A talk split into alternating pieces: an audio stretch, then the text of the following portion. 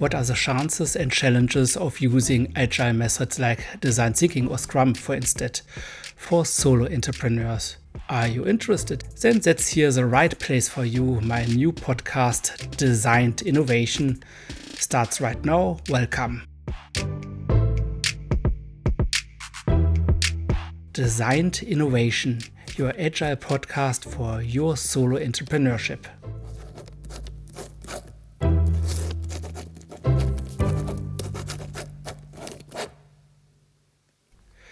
Yeah, hello, my name is Jörg Stroich. I'm a solo entrepreneur in Orange. I'm a freelance journalist, and nowadays I expand my business through innovation and design thinking, consulting, and coaching, especially for solo entrepreneurs.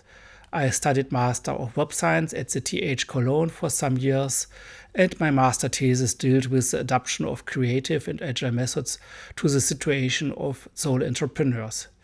In this podcast, I will comment on my very personal thoughts and experiences with the subject of agile design thinking and innovation. At first, I have to say sorry for my hard accent.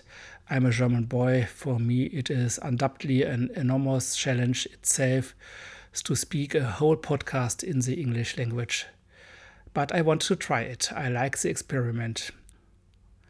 There is a German version too of this podcast. Just look on the list.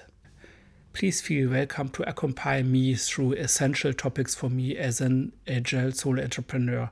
Maybe these are topics for you too.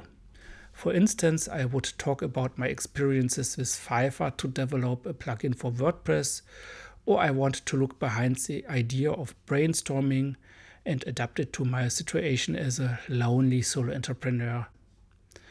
And let's talk about design thinking or agile as bullshit buzzwords. That's not my opinion. But indeed, it is not right when companies suddenly have product owners and design challenges without having the right mindset. These are, for instance, topics of my new podcast. And now here is my planned schedule. Every second Monday, I want to go online with a new podcast. Therefore, I would make in alternation a column like this here, and then two weeks later, a kind of an audio encyclopedia, where I will describe, for instance, one tool or method.